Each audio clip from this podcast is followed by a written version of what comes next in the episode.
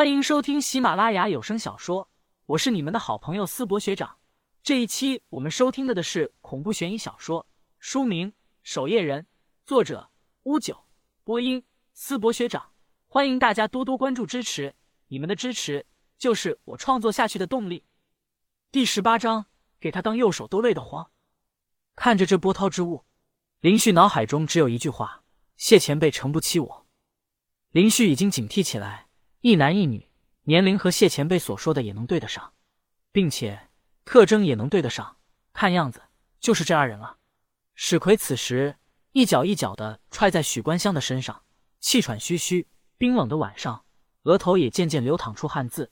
奇怪，打了快一分钟了，这小子就在旁边默默看戏，进不上来帮忙。许关香躺在地上，不断哀嚎。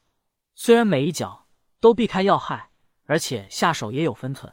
并不会造成太重的伤势，但这一脚又一脚还是疼啊！小哥，救救我！救救我！许关香泪流满目，楚楚可人。她相貌美丽，身材傲人，如此姿态，按道理来说，任何一个正常男人见了都是要出手相助的。大哥，林旭此时开口喊了一声。史奎双眼一亮，他总算是要忍不住了吗？总算是要过来阻拦了吗？史奎当然不能露出破绽。指着林旭威胁道：“我告诉你，谁来也没用，给我滚远点！今天的老子就是要打死他，让他背着我偷男人。”话音还没落下，林旭不知从哪找到一根钢管，丢了过来。啪的一声脆响，钢管转了几圈，到了史奎的脚下。大哥赤手空拳的打着费劲，用这个。史奎看了一眼脚下的钢管，又看了看林旭，最终却是看向了躺在地上。狼狈不堪的许关香，真要用这钢管？史奎默默的拿起钢管，正在犹豫呢。躺在地上的许关香却是受不了了。老娘受不了了！你到底有没有点同情心？你还有没有人性？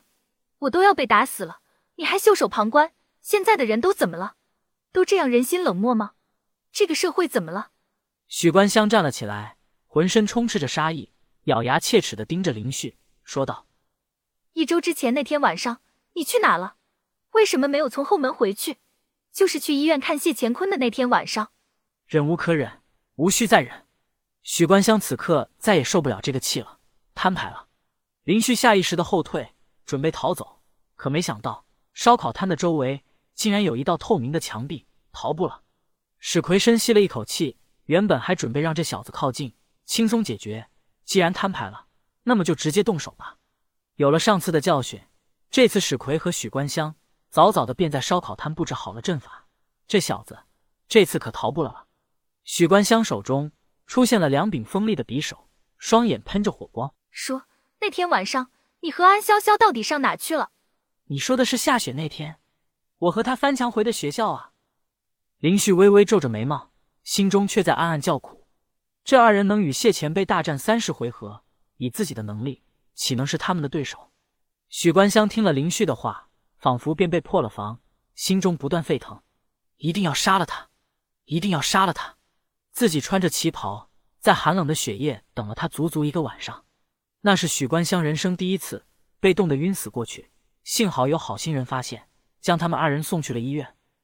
给我去死！许关香手持匕首朝林旭杀来，史奎也步步紧逼。林旭退无可退，道：“有话好商量。”冰冷的夜晚，上港市内，两个人影互相搀扶，走在料无人烟的街道上。史奎吐出一大口血，差点栽倒在地上，浑身发颤。变态，变态！谁说他是初出茅庐的？回去我就宰了那个情报人员。许关香回想着刚才的经历，宛如一场噩梦。那个叫林旭的家伙给了他们一人一掌，二人浑身法力被击得崩溃，身受重伤。林旭随后一掌轰碎结界，拔腿跑了。此刻，林旭那一掌的威力依然深刻印在二人的脑海之中。怎么办？那个林旭恐怕已经有接近正式守夜人的实力了。回到组织后，咱们该怎么交代？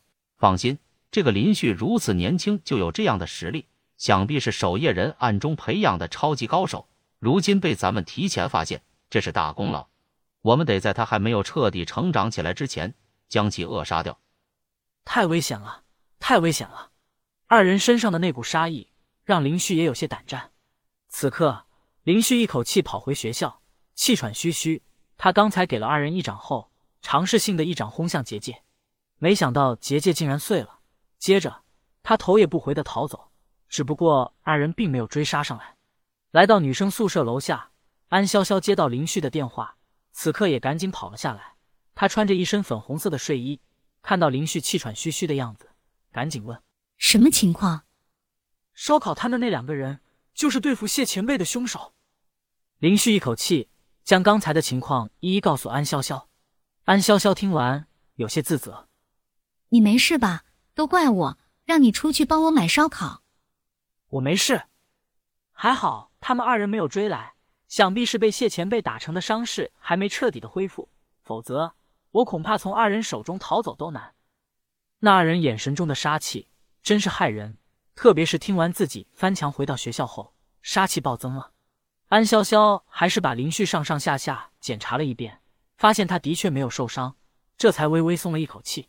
面对这样的情况，林旭和安潇潇当然也想不出什么更好的解决方法，只能尽量少的离开学校。对方好像也不敢在人多的地方动手。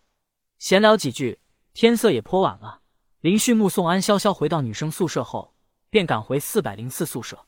进入屋里，邓世杰、孟浪等人却是没睡，正在聊天呢。林旭发现刘华平竟然没在宿舍里，老刘上哪去了？何叶一脸八卦的说道：“下贱去了呗。刚才你前脚出门，他聊着微信呢，突然就起床，把头发梳得滑亮，还偷偷准备了发蜡。滋滋，我看他今天右手总算可以休息休息了。”邓世杰补充了一句：“给他当右手都累得慌。”